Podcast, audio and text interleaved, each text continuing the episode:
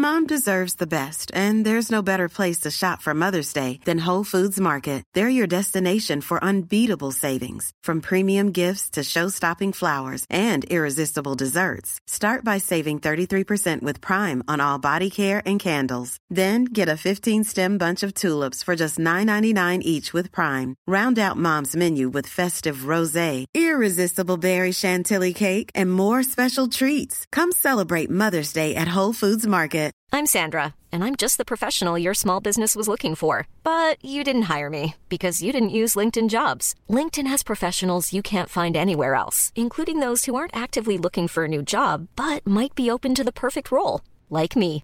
In a given month, over 70% of LinkedIn users don't visit other leading job sites. So if you're not looking on LinkedIn, you'll miss out on great candidates like Sandra. Start hiring professionals like a professional. Post your free job on linkedin.com/people slash people today. Hey, it's Ryan Reynolds, and I'm here with Keith, co-star of my upcoming film, If, only in theaters May 17th. Do you want to tell people the big news? All right, I'll do. Sign up now and you'll get unlimited for $15 a month and six months of Paramount Plus Essential Plan on us. Mintmobile.com slash switch. Upfront payment of $45 equivalent to $15 per month. Unlimited over 40 gigabytes per month. Face lower speeds. Videos at 480p. Active Mint customers by 531.24 get six months of Paramount Plus Essential Plan. Auto renews after six months. Offer ends May 31st, 2024. Separate Paramount Plus registration required. Terms and conditions apply if rated PG.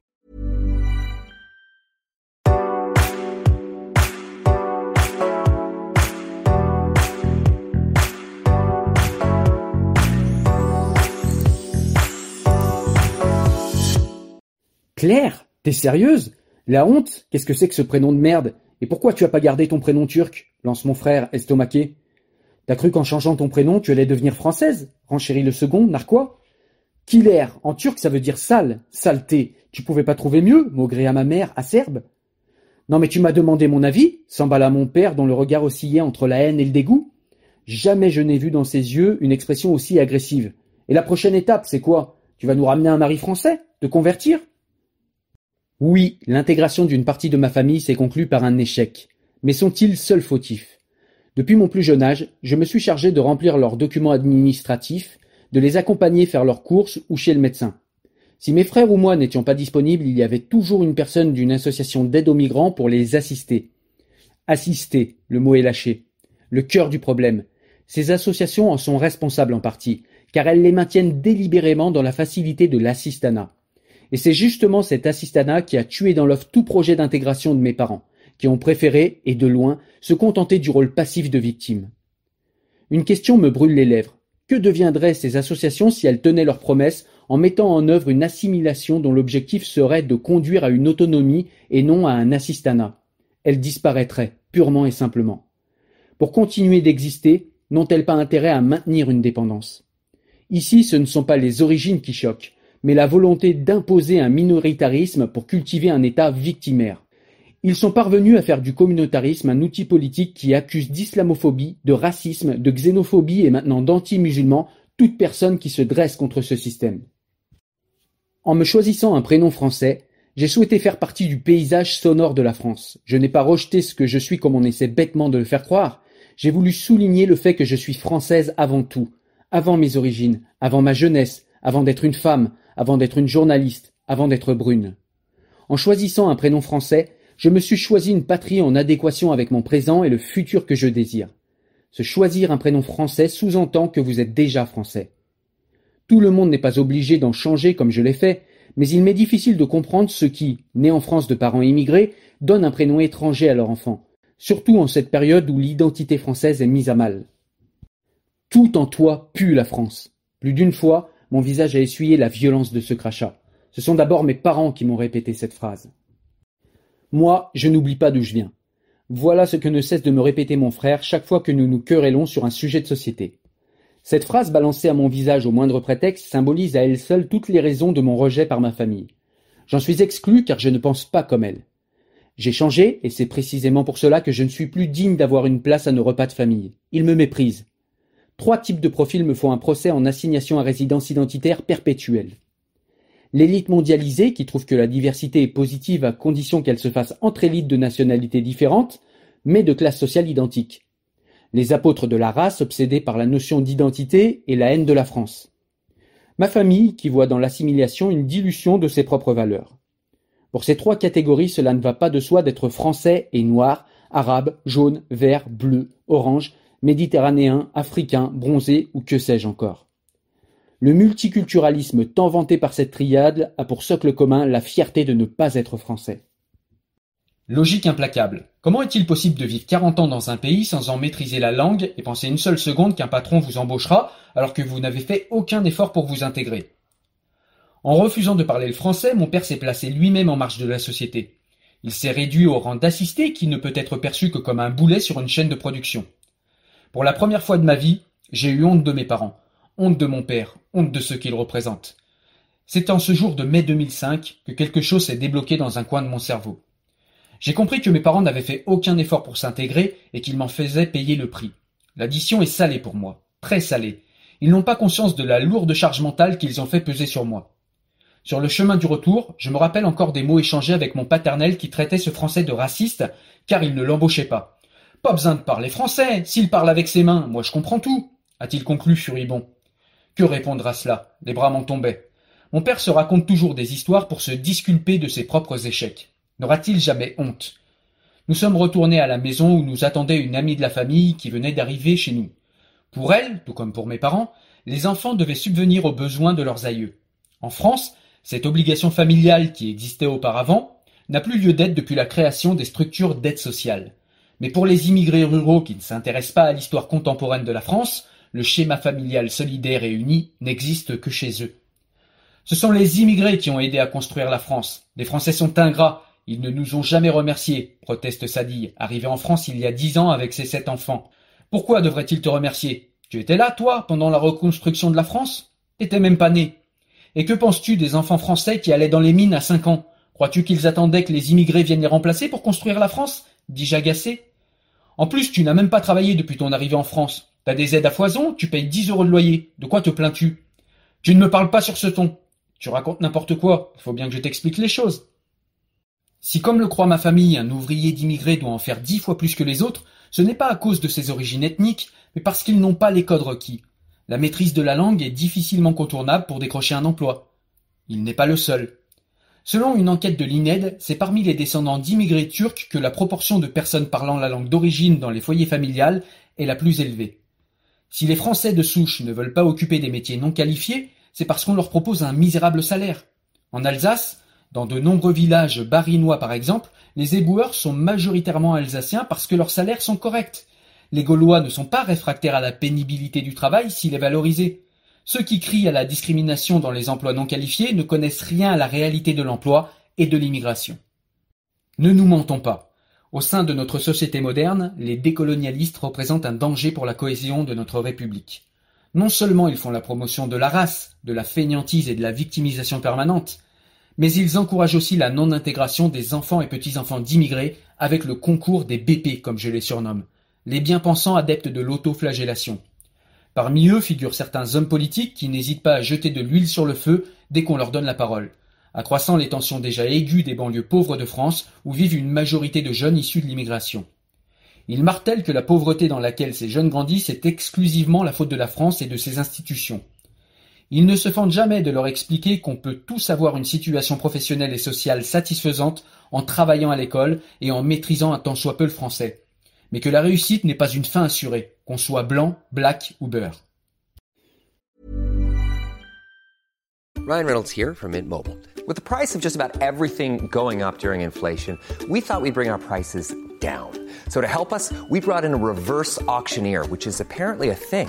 Mint Mobile unlimited premium wireless. Have to get 30, 30, bit to get 30, bit to get 20, 20, 20, bit to get 20, 20, bit to get 15, 15, 15, 15 just 15 bucks a month. So, Give it a try at mintmobile.com/switch. slash $45 upfront for three months plus taxes and fees. Promo rate for new customers for limited time. Unlimited more than 40 gigabytes per month. Slows. Full terms at mintmobile.com. Hiring for your small business? If you're not looking for professionals on LinkedIn, you're looking in the wrong place. That's like looking for your car keys in a fish tank. LinkedIn helps you hire professionals you can't find anywhere else, even those who aren't actively searching for a new job but might be open to the perfect role. In a given month, over 70% of LinkedIn users don't even visit other leading job sites. So start looking in the right place. With LinkedIn, you can hire professionals like a professional. Post your free job on linkedin.com/people slash people today. Si j'ai souhaité m'assimiler, c'est également pour m'émanciper de ce carcan identitaire qui m'étreint depuis trop longtemps et qui étouffe toujours une grande partie de la jeunesse française issue de l'immigration, celle-là même à qui l'on répète inlassablement sa chance d'avoir une double culture. Or c'est faux. Posséder une double culture, ça n'est pas une richesse, c'est un tiraillement permanent. D'un côté, votre famille attend que vous fassiez le choix de votre pays d'origine, avec tout ce que cela implique culturellement et religieusement, tandis que, de l'autre, vous grandissez et évoluez dans un milieu qui vous inculque les valeurs de la République. Sans compter les bien-pensants qui s'acharnent à vous réduire à votre identité originelle, qu'ils magnifient, allez savoir pourquoi. Moi, je suis française parce que j'aime la France, et c'est très précisément ce qu'on me reproche. Ma famille a des préjugés. Comme certains immigrés, elle considère la naturalisation comme un passeport de privilège caché. Arriver avec un passeport français au bled, c'est un peu comme débarquer avec un sac Chanel. Cela signifie que tu as beaucoup d'argent. Ils imaginaient que j'allais bénéficier d'avantages auxquels ils n'avaient jamais eu accès. Bien que présentée comme la nationalité la plus avantageuse du monde, ils ignoraient que, contrairement à la Turquie, la préférence nationale ne s'applique pas en France. Autrement dit, personne ne bénéficie de passe-droit sur simple présentation de sa carte d'identité plastifiée. Aux yeux de ma famille, je n'étais qu'une Française d'apparence et de papier. C'est par ces cinq mots qu'ils me définiront le mieux tout au long de ma vie. Chez nous, une fois le seuil de leur porte franchi, la France est tenue de rester sur le palier, bien rangée à côté des souliers. Mes proches s'accordent tout de même sur un point. La nationalité française est un faire-valoir. Mon père taquinait sans cesse mon grand frère à ce sujet. Né en France, il possédait un passeport tricolore. Mon père lui répétait alors sur le ton de la blague que s'il passait quelques jours dans leur village anatolien, il n'aurait qu'à poser le fameux document sur une fontaine pour que les filles tombent comme des mouches à ses pieds. Cette expression française de papier m'est revenue lorsqu'une polémique éclata sur des propos tenus par Nadine Morano en février 2018. Lors d'une émission diffusée sur C8, la militante Rokhaya Diallo défendait farouchement le port du voile islamique et le communautarisme, face au journaliste Bernard de la Villardière qui, pour sa part, prenait la laïcité. L'ancienne ministre de Nicolas Sarkozy avait alors réagi à ce tumultueux échange en publiant un tweet dans lequel elle employait l'expression française de papier pour qualifier Rokhaya Diallo. Immédiatement, Nadine Morano avait été attaquée et accusée de racisme par ses détracteurs, jusqu'à être comparée à Charles Maurras et accusée de flirter avec la pensée d'extrême droite. Ironie de l'histoire, mes parents utilisaient ce même terme pour me définir. Devrais-je moi aussi les comparer aux théoriciens du nationalisme intégral et les qualifier de racistes? À la différence près que mon père et ma mère n'ont jamais entendu parler de Maurras. Dépeindre Nadine Morano ainsi n'était qu'un mauvais procédé rhétorique pour caricaturer son propos, une sorte de reductio ad Hitlerum. Cette dénonciation systématique du racisme est une technique malhonnête qui permet de manipuler l'opinion. Ces dénonciateurs en soutenant coûte que coûte l'idée si répandue du vivre ensemble, tout en revendiquant à corps et à cri son individualisme ou son appartenance à une communauté, parviennent à nous faire croire que leur point de vue est celui du bien. Ils oublient de rappeler que, dans certaines banlieues islamisées, la liberté d'une femme non voilée se limite bien souvent à se faire insulter, voire traiter de pute.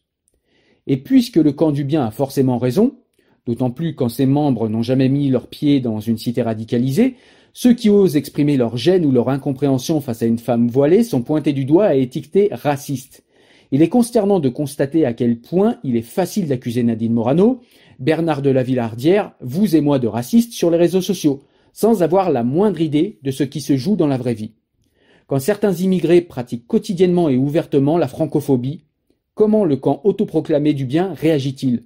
Dénonce-t-il ce comportement ou préfère-t-il plutôt le nier? Débat si sensible qu'on préfère glisser sous le tapis. Pour les tenants du multiculturalisme, le rejet de la France ne serait dû qu'à des causes sociales et à une marginalisation territoriale. Disons les choses telles qu'elles sont.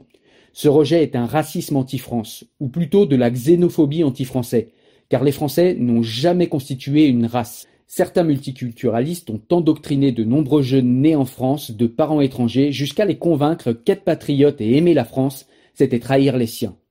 En se laissant parasiter l'esprit, cette jeunesse ne s'est pas rendue compte qu'elle s'est exclue de facto de la société française et donc de la nation. Ce n'est pas en brandissant une culotte tachée du sang de mes règles au visage de mes parents, ni en brenant une vulve au dos de mon suite à capuche que j'ai combattu le patriarcat turco-musulman. Si j'ai réussi à me tailler une place au sein de la société française, je ne le dois pas non plus au soutien des néo-féministes de salon, trop occupés à culpabiliser le mal blanc plutôt qu'à s'attaquer au fondamentalisme qui étreint jusqu'à l'étouffer la vie des femmes de certains quartiers. Non, si je suis parvenu à m'extirper de ma condition sociale et à gagner ma liberté, je sais aujourd'hui que je ne le dois qu'à mon opiniâtreté et à mon refus obstiné de céder aux injonctions de ma famille. Personne d'autre que moi n'est responsable de mes échecs ou de mes réussites. Cette devise est gravée dans mes tripes. Je refuse de céder aux sirènes de la victimisation et au confort médiocre qui l'entoure. À force de me faire rabattre les oreilles durant toute mon enfance sur cette France qui nous aurait délibérément parqués parce qu'elle était raciste, j'ai d'abord cru à ce mantra, alors que je savais pertinemment qu'il était inexact. Aujourd'hui, je ne supporte plus cette fable répétée à l'envi par ceux qui se donnent bonne conscience en déclarant qu'ils veulent réellement sauver de l'injustice ces misérables enfants d'immigrés méprisés par leur pays d'accueil. Il n'y a que dans leur esprit déconnecté que le mérite s'acquiert simplement en franchissant une frontière sans papier avec femmes et enfants dans son sillage.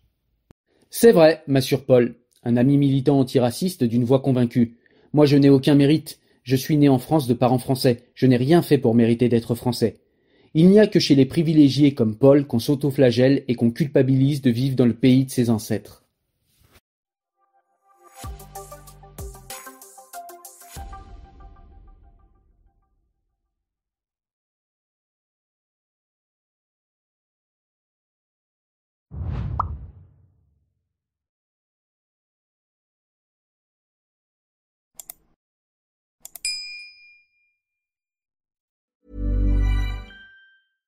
Hey, it's Paige DeSorbo from Giggly Squad. High quality fashion without the price tag. Say hello to Quince. I'm snagging high-end essentials like cozy cashmere sweaters, sleek leather jackets, fine jewelry, and so much more. With Quince being 50 to 80% less than similar brands. And they partner with factories that prioritize safe, ethical, and responsible manufacturing. I love that. Luxury quality within reach. Go to quince.com slash style to get free shipping and 365 day returns on your next order. Quince.com slash style.